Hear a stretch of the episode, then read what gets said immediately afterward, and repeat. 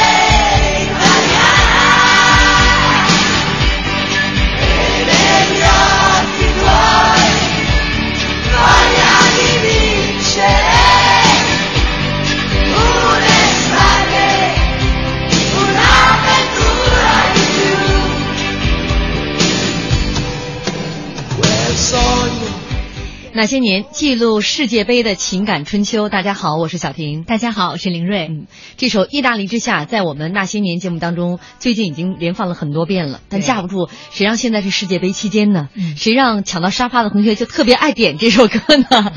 好，我们本周那些年世界杯系列呢，今天晚上继续这个话题哈。这个话题跟昨天稍有区别。对，昨天我们聊的是男神，今天其实可以加一个字儿——男神经。这个。每一届世界杯都会有一位男神，他的风采会让你痴迷，让你疯狂。但同时，每一届世界杯可能都会有那么一位或者几位奇葩，奇葩，他的举动让你瞠目结舌。八神苏牙究竟是哪一位奇葩的球员的奇葩之举曾经雷到过你？奇葩的世界你真的懂吗？本周那些年世界杯系列，今天晚上我们一块儿来聊一聊我的世界杯奇葩。没错，呃，也欢迎您在新浪微博检索“经济之声那些年”，呃，来和我们分享啊你关于世界杯奇葩的这样的一些记忆。那今天节目当中的两位嘉宾，一位申鹤，大家好，我是女球迷申鹤。哎，还有一位嘉业，大家晚上好，我是经济之声评论员雷嘉业。嗯，那说到这个。奇葩这个话题之前，我觉得必须要吐槽一下昨天晚上德国跟巴西的这场二分之一比赛了啊！因为微博上已经有很多朋友对先于我们就开始吐槽了。一位这个听听一眼说，有人调侃今天早晨的比赛，说去厨房拿啤酒就进了一个球，低头开啤酒盖进了一个球，抬头喝啤酒进了一个球。低头发微信又进一个球，六分钟之内四个进球一个没看到。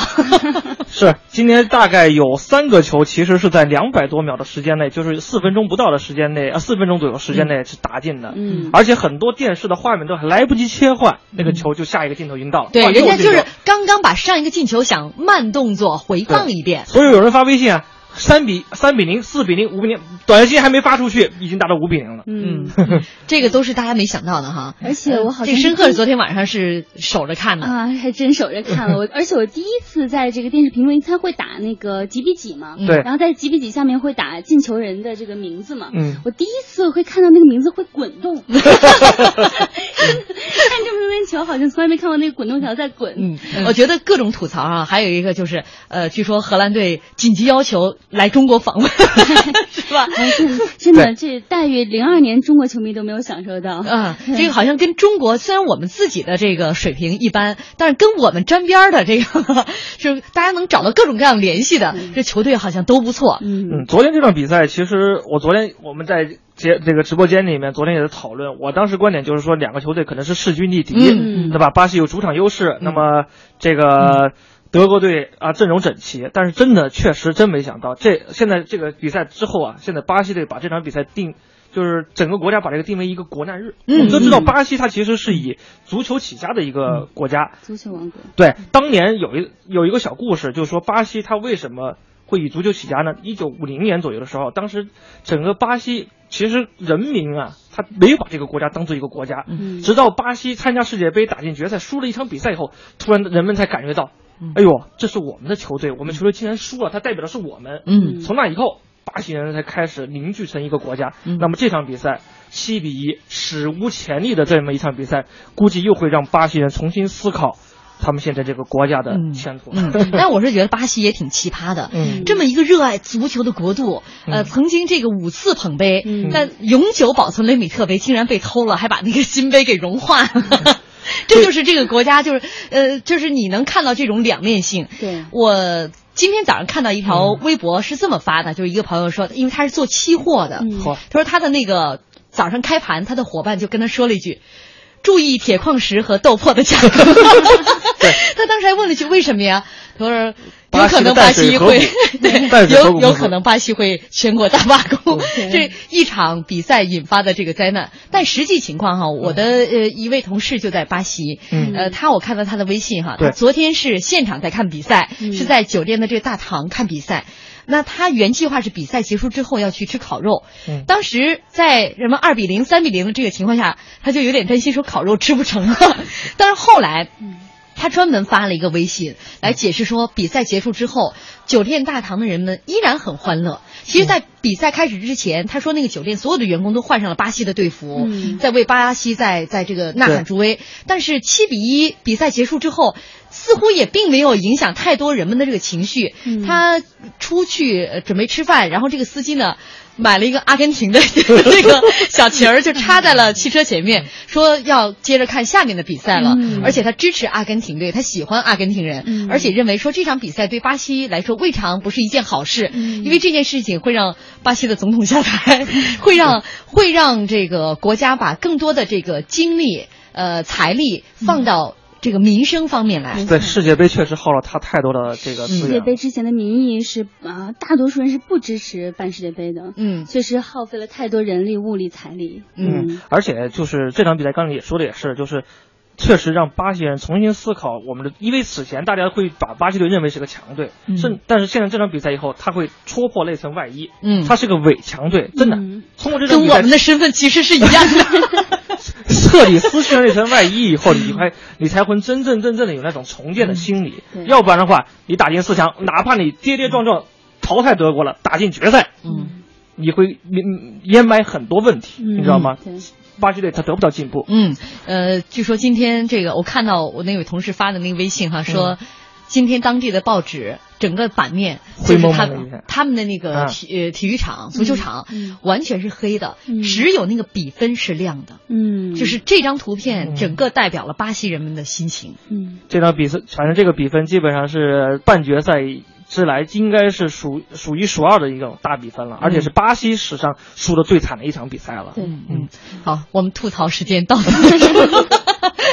得进入到我们今天的这个正题了啊！说到今天的。世界杯记忆之奇葩，呃，男神经，这样的啊，这样的一个人物的话，先来听一听大家这个记忆当中你们印象最深的这些人物。呃，申鹤，啊，如果说我的这个世界杯记忆中的男神经的话，有几个人啊？今年的话必须得是穆勒了啊！对，这个任意球假帅哥是吧？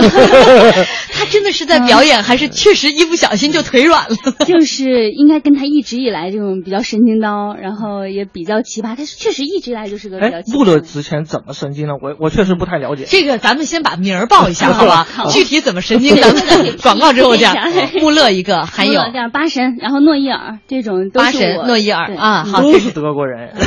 哎，你说那那那个，我我记得我是意大利人，而且都不是参加本届世界杯的人。嗯，一个是托蒂，嗯啊，这一个是一个就熟悉意大利历史的人都知道这是一个奇葩，但是后面改邪归正。嗯，还有一个就是他的小弟卡萨诺，这是意大利史上最奇葩的人。嗯，我大概会说这两个。好，这两个，哎，我说的应该是今年非常火的苏牙，苏牙好，广告了，反正我也没有。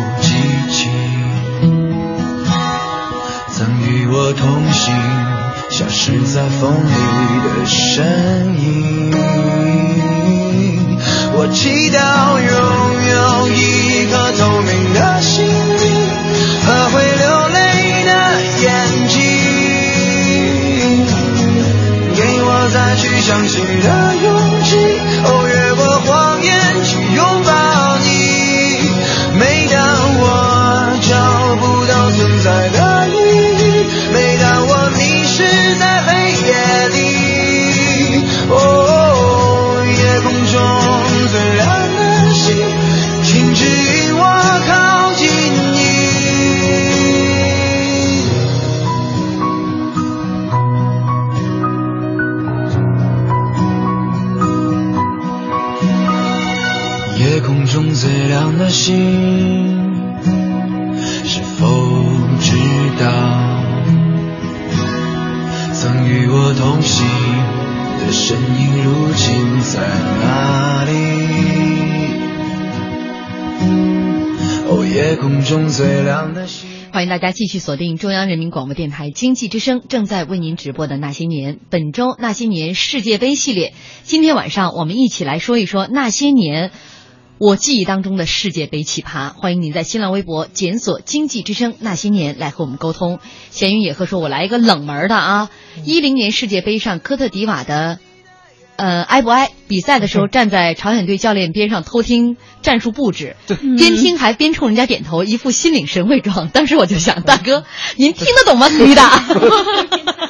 他有好多这种，就是这种奇葩的动作，不光是这个世界杯，NBA 中间都有，嗯，就是叫什么科比啊，跑到对方阵营中间出场的时候去听，嗯，别人都看到瞪了他几眼，他不跑。再来说一个笑话哈，呃，婷婷爷爷说，中国队找到上帝说，我们怎么才能踢得像巴西队一样？上帝挠了挠头说，哎呀，这个很难呐。看着中国队落寞的表情，上帝安慰道，没关系，孩子。我倒是可以叫他们踢得像你们一样，巴西队做到，躺枪。好，呃，这个反正每次说什么都能扯到中国中国队上面。咱们接下来来说奇葩啊，呃，先来说这个申鹤，嗯，刚才讲的呃这个穆勒啊，这让嘉业很奇怪，说穆勒怎么会列入到这个奇葩之类的？现在进了五个球，助攻两个。对。其实穆勒非常神奇，现在才二十四岁，但是两届世界杯已经进了十个球，我觉得确实前途无量。但是 你觉得他有望超过你的男神克洛泽吗？啊，太有可能了。嗯，他现在已经远远其实超过前辈了。二十四岁，最起码应该还能参加将近两届两届两届世界杯啊，只差六个球。对呀，现在已经十个球，现在还有几两场比赛。但是足球是最难，世界杯是太难去预测的一个比赛了。但是很就是再加上你又把他都都列为奇葩榜了，对，难保他之后先说点不做出什么出格的事情。上届就是金靴奖，嗯，上届就是五个球，对，这一届仍然发挥非常。稳定啊，而且这不是还接下来还有比赛？那那为什么就奇葩呢？对，说到奇葩点，就是今年最明显的就是那个任意球假摔嘛，啊，这是今年大家非常吐槽的一个点。而且穆勒之前在俱乐部的时候，在拜仁的时候，就经常会有这种，尤其我印象比较深的就是应该是去年对大矿那场比赛，嗯，啊，前八十八分钟都是梦游状态、神游状态，嗯，各种球你是射门射偏也好，还是传球失误也好，还是就有点八神附体的感觉。但是后面两分钟两连进两球，就是他经常会在场上出现这种这种神经刀是吧？就是关键时候出手，但是平时都是跟梦游似的。嗯，对。但是，呃，莫勒我觉得比较好玩的也是，就是他在场下就是个很很奇葩的人，就是那个跟队友打成一片。你看他的各种照片都是张着大嘴，然后这不是就是属于露着牙？我觉得就就是大家当中就是。就是那种特别开心果似的，没错没错，是这样的人物，很受欢迎的。对对对对，而且其实他的成长经历也不是那种很悲情的那种，就从小到大也是属于开心果。对，开心果。啊，我就很喜欢这种，你看到他就很想想乐的这种。嗯，这种。所以他其实应该不算作很奇葩吗？你你跟一会儿跟嘉业那个比，我那个是世界之最，是吗？好，这是穆勒。对，哎，另外这这可能相比之下还好。另外这个八神。神肯定就是这个当之无愧的一个奇葩了。嗯嗯嗯，八神确实总在思考人生，嗯，但是八神又很励志。哎呀，所以今天我说的这两个人物，那先说诺伊尔吧。别跳的挺快哦。因为诺伊尔这种真是今年世界杯太奇葩了，几乎场场比赛都要出击范围，必须到达本方半场，甚至都快到达对方禁区了。都那个诺伊尔他们教练也说了，这是我们队最好的一个自由人。以后对，就是我除了禁区以外，我禁区以内，我还可以在禁区外可以打中后卫，甚至可以打中场。嗯，人家确实挺全面的。嗯，可以称为门卫。对，就是门将又是后卫，现在就开始可以充当前锋的位置。了。全场跑。对，嗯。嗯，这诺伊尔。啊，那我也没还没有听到这个，就是特别出格，跟门呃跟八神来比的话，还是差距比较大。那可能你这里边真正算得上奇葩的就是八神。嗯，八神其实说实话吧，他确实很奇葩，但是跟我说的待会儿要说的这两个人来说的话。八神只是小弟，那俩人是师傅。嗯，那我们先说小弟呗，先说小弟，再说师傅。你先说小弟，好吧？这个我我也是绝对的这个顶八神来当我们今天的这个这个奇葩之首啊！其实大家可能对他印象最深的就是当年这个思考人生，嗯，应该是欧洲杯对吧？一二年的时候，这本来是单刀非常好的一个绝佳的进球机会，结果突然之间自己减速了，所有的人都不知道为什么，结果对方球员从后面把球给断掉。被戏称为这个思考人生，嗯，对。但是再接下来的一次，还有一个据说是段子啊，就是这个他也很喜欢，就是在在呃进球之后开始脱衣服，嗯，对朱鲁的那个事儿，申鹤申鹤来讲，啊，朱哪个朱鲁？这个是据说是当时这个呃曼城跟阿森纳打一场比赛的时候，因为之前我们都知道。八神是有这个癖好的，脱衣服进了球之后脱衣服被黄牌，出示一张黄牌。他肌肉发达嘛，男人都喜欢在肌肉发达的时候脱衣服去秀一秀。对对对，然后在那一场比赛的时候呢，据说他也是进了球之后学聪明了，他自己不脱衣服了，他跑去脱。对方对方球员朱鲁朱鲁的衣服，结果被红牌罚下。据说这是一个段子啊，据说是段子。九零后的这个这个球员，真实性有待可考啊。九零后的这个球员的性格确实确实很难琢磨。你看八神，你刚才你其实大家应该还注意到他，比如说还有一个段子吧，说他开车的时候，突然被警察拦了，然后发现警察发现上面有一堆的这个现金，现金，嗯，这警察问他为什么带这么多钱？Because I can，对，我能。这九零后的思考范围跟我们都不一样。当然了，这这些这些球员当年可能家境并不是特别好，但有了钱以后，就跟咱们昨天讨论的话题一样，也许人家可能就想花挥霍，就想干一些奇葩的事情。嗯。但关键是在球场上有好的表现，那是可以为你场下是加分的。那我觉得这样还可以理解。八神的这个两个胳膊好像各纹了一个。一个纹身哈，一个是笑脸，一个是生气的脸。嗯，所以就说这两个纹身其实就代表了八神的，就是一面是天使，一面魔鬼，这样一个矛盾人生，不要走极端。尤其在场上表现，一会儿你就会看到他的神级进球，一会儿就发现他又变成没头脑、不高兴了。嗯，对。这个球员除了就是说在这个进球技战术方面，他他就就教练拿到这种球员确实很头疼的，你知道吗？嗯，就是。一方面我要倚重你，你是我球队的前场绝对核心。八神在场上，他能够盘活全场，他不光是能进球啊，他能够助攻，还能够直塞。但是保不齐，你比如说我我如果说我是对方球员，好吧，我看到八神这么这么牛，然后我就要故意惹恼你，我会在你咱们俩争头球的时候扯你一把，推你一把，咬你一把，或者像苏还咬一口是吧？嗯，八神一生气，一拐子放过去，OK。对不起，裁判一个红牌下来，嗯，八神顿时就下去了。这种小孩儿可能说，你说年轻气盛的时候，十七十八岁的时候，哎，我们能理解。但是到二十四五岁的时候，尤其是八神现在这个年纪的话，我觉得他应该更成熟一点了。面对这种情况，呃，你看现在就是我还说 NBA，NBA 有个詹姆斯，他当年受到挑衅的时候会发怒，但是现在三十岁的时候。基本上受到任何挑衅都已经能够啊成为一个真正的王者，这也是所有球员成为一个顶级球员中间心态上一个成熟的一个标志。那会不会他真的就是这种人呢？你看，我看的这样的说，巴神离开国际米兰很久了，但是呢，呃，国际米兰有一场记者招待会啊，突然就有一个不速之客，这个人就是巴神。嗯，那他。巴神自来熟，人家自己的这个新闻发布会说，闯进招待会之后和国际米兰的高层啊、教练纷纷握手，然后又跟记者挥挥手，潇洒的转身离开。全场所有的人面面相觑，不知道发生了什么，不知道发生什么，就说巴神 hold 住了全场。无厘头，这就是无厘头。他还有一个无厘头的事情，我也说一下，就是因为我我最喜欢 AC 米兰队嘛，当年这个巴神还在国际米兰的时候，当时 AC 米兰就挺想挖这个球员的。但是又不好意思挖。有一次呢，这个就大家都说这个 AC 米兰的这个经理已经提前跟这个巴神已经约好了，OK，你下个赛季或者下下个赛季到我们这个俱乐部来。嗯。但是传特别慎。嗯。好，但但是巴神从来没有说过。但是有一天啊，这个有个主持人特别使坏，他就单独说采访巴神，他说巴神那个大家都听说你特别想去 AC 米兰嘛，因为他确实是 AC 米兰的球迷。嗯。但是当时他确实在 AC 米兰死敌那边去。那个踢球，嗯，他说巴神，听说你特别喜欢 AC 米兰队，你能在现场为我们穿一件 AC 米兰队的球衣吗？巴神想都没想，然后那个那个那个记者就拿了一个这个球衣过来，你穿一下。嗯，巴神想都没想就把这个球衣穿上，但是所有的这个画面全在直播。嗯，你想一想，一个死对头看见你最。牛的球员突然穿上对方的这个球衣的时候，那多爆啊！所以当时他就在这个国际米兰就待不下去了，对，然后赶紧转会，赶紧走人。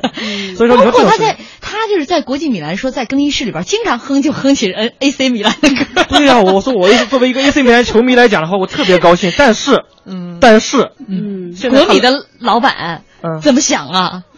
那那我不管。但是你知道你知道吗？那个。巴神通过辗转，他现在到了他心爱的这个球队以后，嗯，也反而又不老实了，你知道吗？嗯，第一点，他就跟这个俱乐部里面的这些大佬，原来的这些呃元老级人，我开始喷，跟他们就是对抗。我不管你以前是谁，但是不好意思，AC 米兰有一个就是有一个传统嘛，就是球员越老就待的时间越长，有个骑士桌，你待的越老，OK，你资历越深，大家都不敢都听他的话，但他来就像原来的元老去挑战，这是第一点。第二点就是，他在 AC 米兰待了将近一年的时候，他曾经说过这个球队是我要待一辈子的球队。嗯。但来了一年以后，然后最近又放出风来说他想去皇马。嗯。所以说，你说这种球员，你真的是很难理解。以前放在一个一个俱乐部来讲，AC 米兰有个球员叫三号马尔蒂尼，在 AC 米兰是待了将近二十多年。嗯。但是这位同样一个喜欢 AC 米兰的球员，他竟然来了千辛万苦回到 AC 米兰以后，一年就想走。所以说，九零后啊。这种奇葩，这为什么叫奇葩？这就叫奇葩。但我觉得不能一竿子打死九实在无法无法理解 哈。人说嘛，八神的世界你不懂，他连他自己都不懂。嗯，但是八神啊，我觉得可能自从思考人生的事儿出了之后，大家觉得这个是个吐槽点，嗯，可能会不会有很多夸张的成分在，或者把很多其他的东西强加到他身上？因为八神，我感觉啊，好，你的感觉咱们广告之后放，好好好。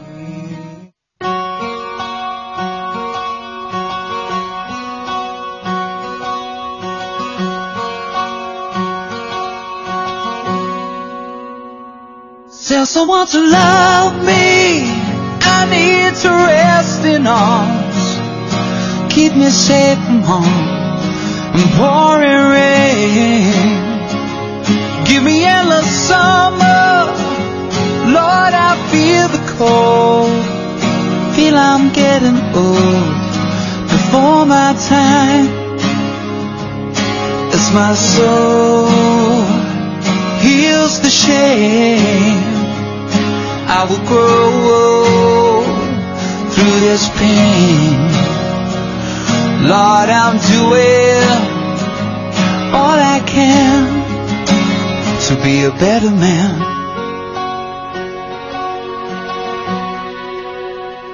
Go easy on my conscience, cause it's not my fault.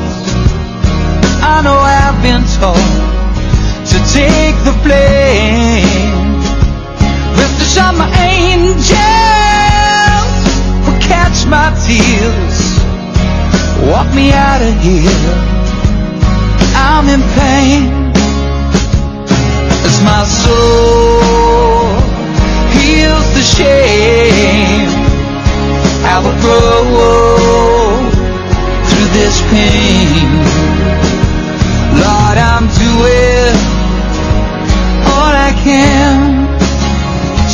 better man. 歌是家业带来的哈，就是送给这些球场上的奇葩们的，包括上一首歌《夜空中最亮的星》。嗯，有时候从另外一个角度来讲，这些奇葩们真是赛场上最亮的那颗星。微博上，山东小个子说，八神在曼城更衣室的奇葩表现，俱乐部准备了一些球衣让队员签名，然后送给球迷，结果八神进来拿起笔签上了梅西。这是也是八神很著名的一个段子，嗯但是在上一时段结束的时候，申鹤讲了，嗯。就可能呃他有。一次两次出格的行为，嗯会让大家嗯。过多的把焦点对准他，甚至把一些行为放大，嗯。或者是把一些莫须有的一些事情，嗯。会都安在他的头上。嗯。嗯。因为我之前看到他的这个成长经历吧，嗯。嗯、其实八神是加纳人，对。嗯。从小是被父母遗弃，嗯。然后后来是来到了意大利，被巴洛特利的对巴洛特利父母给收养。嗯、从小可能就是，我觉得这样的成长经历对他的性格的养成，或者是各个方面人生观、世界观、价值观形成是有一定的影响的吧。可能就是导致他性格上确实有稍微有一点点缺陷，而且他或者是还不愿意去简单。呀认自己的对这个亲生父母。对对对，嗯他已经彻底融入了这个意大利这个国家，嗯所以说你很难预料到这种人他在从小长到大的时候遇到哪些挫折，嗯别人是不是会指着他说哦你是怎么着怎么着怎么着，人人在这个过程中间会遇到很多心理障碍，就不拿他们来说，我们自己遇到这种情况的情况，嗯。这个人成长也会遇到各种各样的障碍，所以说有偶尔一些这种，只要你不是杀人放火那种坑蒙拐骗那种极恶十恶不赦的那个罪，我觉得球场上之外。出来一点这种有性格的球员是挺好的，对，那些成长经历，那些障碍，你不是他，所以你永远无法体会。嗯，对，那年那人，他说当然是我德国的二娃托马斯穆勒了，我就支持那位女嘉宾。男嘉宾貌似这届不看直播呀，老说什么卡萨诺那个巴黎坏男孩儿，其实他留给大家最深的印象是某届世界杯的哭泣，说对。太老黄历了。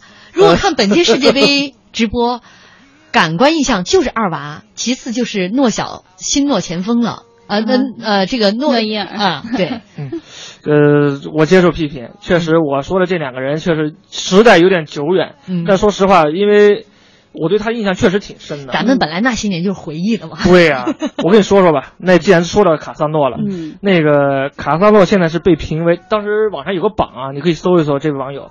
那个卡萨洛基本上是被认为是意大利最奇葩的十个人中间是第一名，嗯他后面有刚才咱们所说的巴洛特利是第四名，嗯还有那个呃马特拉基撞那个其他队那个，嗯起码排名第七名。嗯那么卡萨洛稳居第一，肯定有必他的必然之处。我给大家说一个段子吧，这个其实也不是段子，其实是卡萨诺自己写在自己的自传里边。嗯怎么回事呢？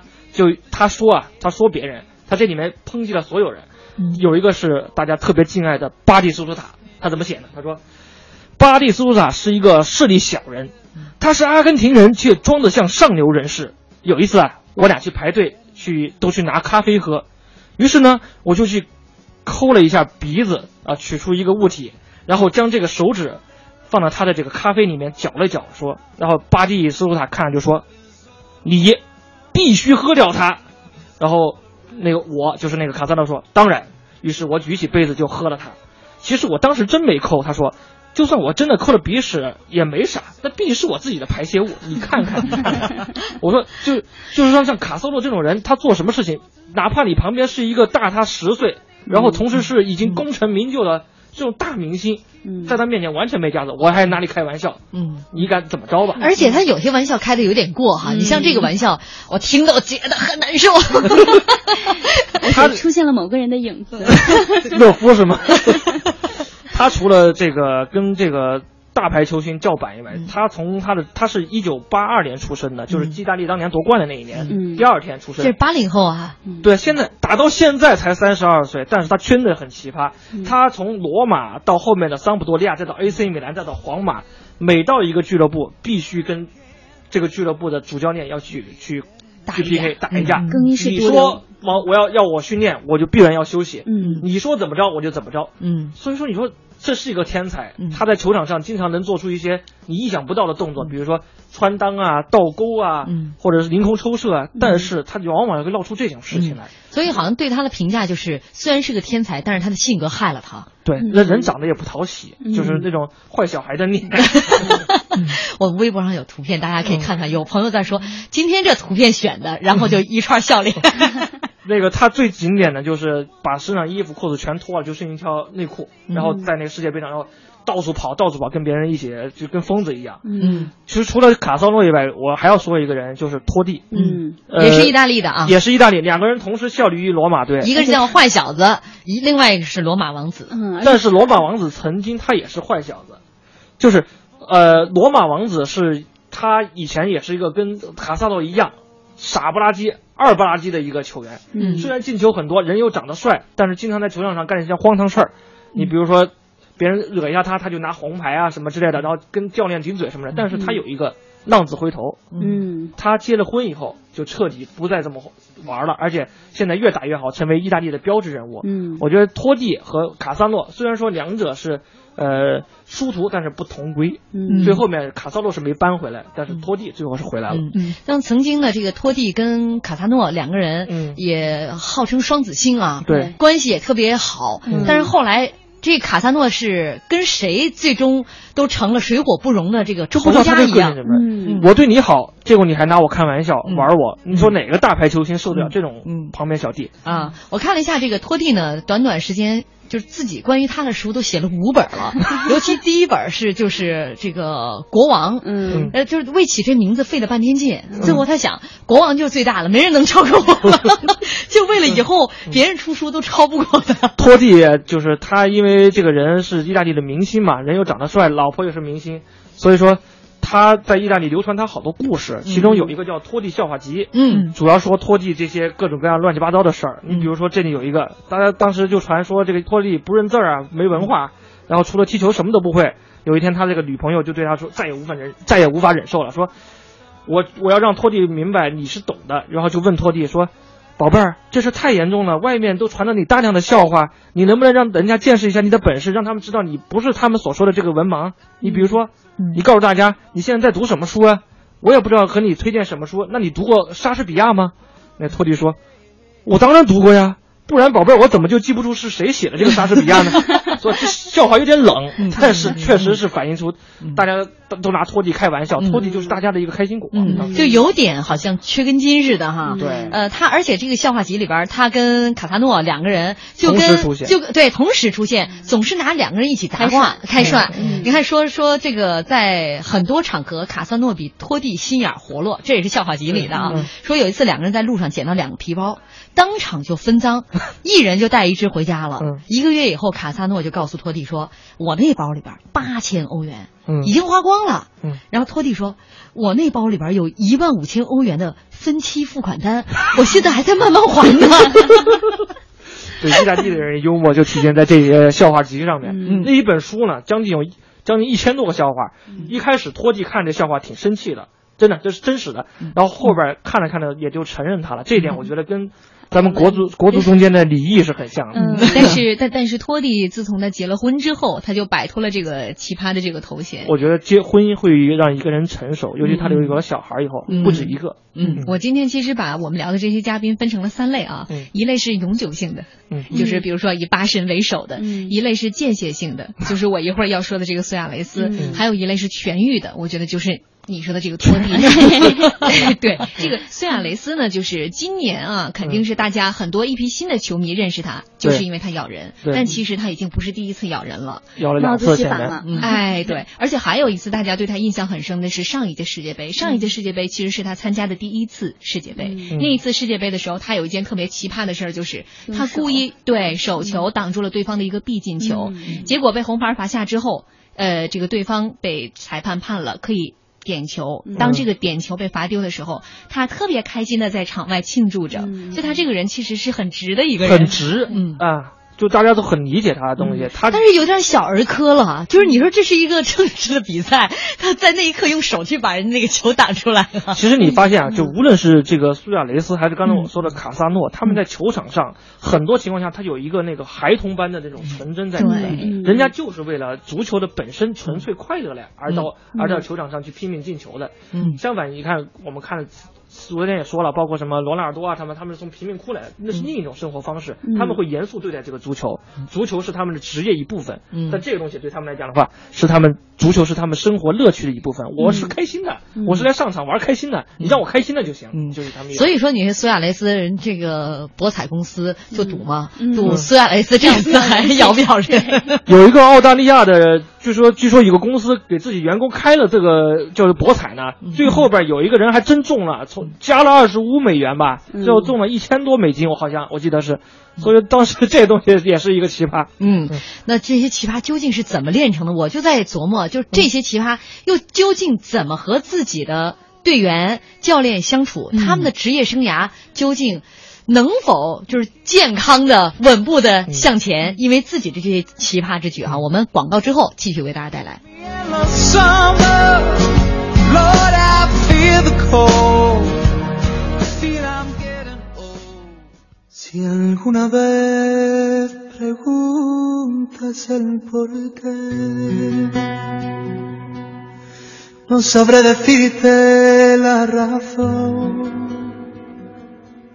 Yo no sé,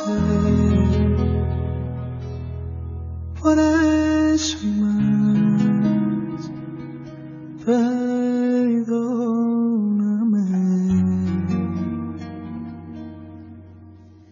Ni una sola palabra, no más besos ni una sola caída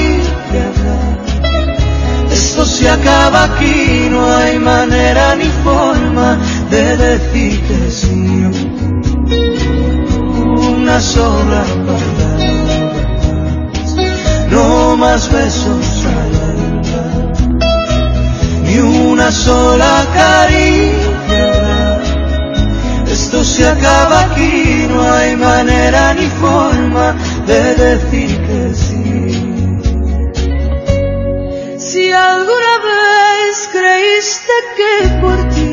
我们来看看微博上大家的留言啊。鱼刺 CSA 说，零六年德国世界杯决赛当中，法国队点球大战四比六不敌意大利，大力神杯擦肩而过。而在加时赛的一幕，成为足球史上最著名的历史时刻，那就是齐达内头顶马特拉齐而被红牌罚下。齐达内这回是应了“匹夫见辱，拔剑而起，挺身而斗”之说了。但是，呃，没能做到这个卒然临之而不惊，无故加之而不怒。太有文化了，没听懂后面一段。呃，还有一位这个我们的这位朋友，一串英文名哈，世界杯奇葩家族喀麦隆的宋家族，整个一个世界杯红牌家族。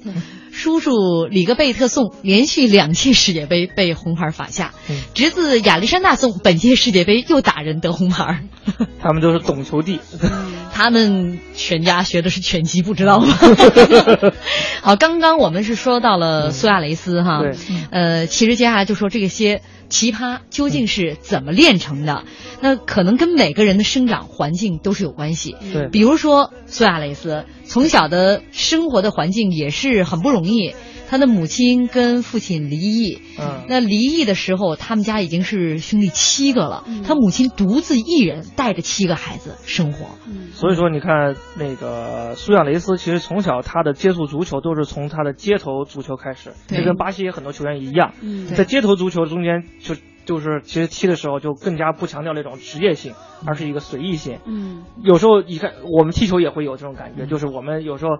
我们是一个后卫，最后一个后卫，对方要射空门了，怎么办呢？又不能用手去扑，但是人家就要射了，最后面一射过来，啪，用手你自己手咚把它兜下来，你就能理解为什么上届世界杯苏亚雷斯在面对空门的时候，他是一个前锋哎，他会把这个球给捞出来，嗯，所以说还包括他这是咬人，我不知道这个咬人那种街头胜利啊，是不是打架的时候？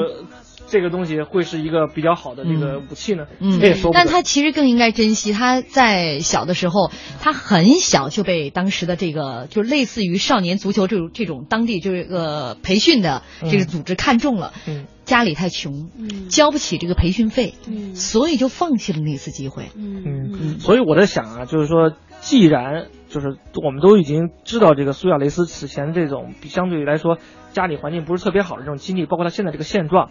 我在想，如果这种球员以后要想真的成为和梅西或者是跟 C 罗一样的这种大牌球员，他一定要改过自己的这个问题。嗯，刚才那个申鹤也说了，对，他说他也是做过相关努力，是吧？是，其实当时我看到他咬人的这个动作之后，我其实内心还是挺愤恨，因为之前确实出现过这样的问题，所以当时看到那个处罚结果之后，我还觉得罚轻了。我觉得应该全球禁赛，以后终身禁赛。但后来我又查了一点资料，嗯，就是看到说之前其实他也和妈妈去到心理诊所去做过这样的心理的，就是咨询啊，然后还有非常权威的专家给他列出来了一个非常保密的一个诊断的说明，说明他还是对他进行了一个相对比较比较严密的这种检查是吧？有结果了，对，就是他在后面也其实按照。这个诊断的呃要求去去改变，当然可能这一次我觉得又是一种他从小到大那种生长环境给他带来的一种。就是我觉得是一种动物的本性本能，就是好像人作为动物，它的本能就是在在我们最开始史前的时候，有危险的时候咬人，对，就想咬人，嗯，就是他的这个成长环境就始终没有安全感，嗯，嗯可能在这个时候他是下意识的一种行为。你是用心理学来解释他现在。他曾经这个第一任他的主帅叫罗恩杨斯，他是这么解释的，说这个苏亚雷斯这个孩子，就是他在球场上的诸多侵犯性动作是源于他对胜利那。种近乎于变态的渴求，嗯，就是他是从七岁开始到这个才搬到乌拉圭的首府去，开始接触这个街头篮球。街头篮球有一个法则叫做狡猾啊，街街头 街头足球有一个法则叫狡猾激情，不按常理出牌。嗯，我操，你这深了去了。不是我在想啊，就是其实真的是我我还是这个观点，就是球场上一定不能缺少这些性格球员。嗯，哪怕他真心咬过人、顶过别人什么东西，嗯，这就是足球的一部分。足球有黑有白，就说明它不是一成不变，不是永远都是阳光的。嗯，马拉多纳，你想过他吗？他也是曾经就是其实恶习很多的。对，呃，包括各种各样的，咱们看到了一些性格球员，这些性格球员每个人都是足球场上的天才，但是在场外他们都是一塌糊涂。但是我们不能不接受他，因为他在足球场上带给我们足够多的欢乐，我觉得就足够了。对，但是如果说从他们个人的职业生涯来看，如果想走得更远。呃，还是应该对自己有一个更好的这样一个我我我我一个例子规范了。曼联以前有个球员叫贝斯特，他曾经是一个比贝克汉姆更有名的一个球员，又长得帅，然后脚法又好，但是这个人嗜酒如命。嗯，呃，踢比赛经常喝得醉醺醺去踢球，哪怕职业生涯后面末期的时候不在曼联踢了以后，呃，结果还在不停的酗酒酗酒酗酒，最后最后后面就是英年早逝了。嗯，就说你说这种人。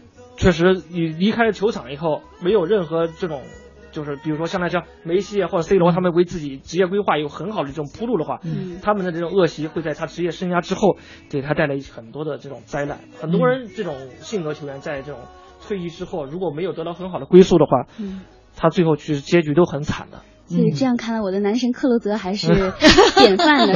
没错，每天九点半必须要睡觉的，每天晚上九点半。九点半就睡。对他，你你想，他和罗纳尔多应该是同岁吧？他典型的德国，就是比较比较就是守时，非常严谨，严谨。对，而且对自我要求非常高，而且只要是出差的话，必须要和老婆孩子通视频，然后才才才睡觉。这种，嗯。其实克洛泽，我我今天专门又看了看他的这个这个后这个重新。恶补一下男神的 前世今生，像克洛泽过去是粉刷匠，对，是吗？对对对对这个的。他在中学之后是十呃，就是对，就是粉刷匠。其实。二十一岁才正式成为职业球员，是因为他那年见证了九八年凯泽神话嘛。他也算是因为是一个移民家庭，语言语言不通，呃，其实跟 C 罗一样。那 C 罗当时去学习的时候也是他他。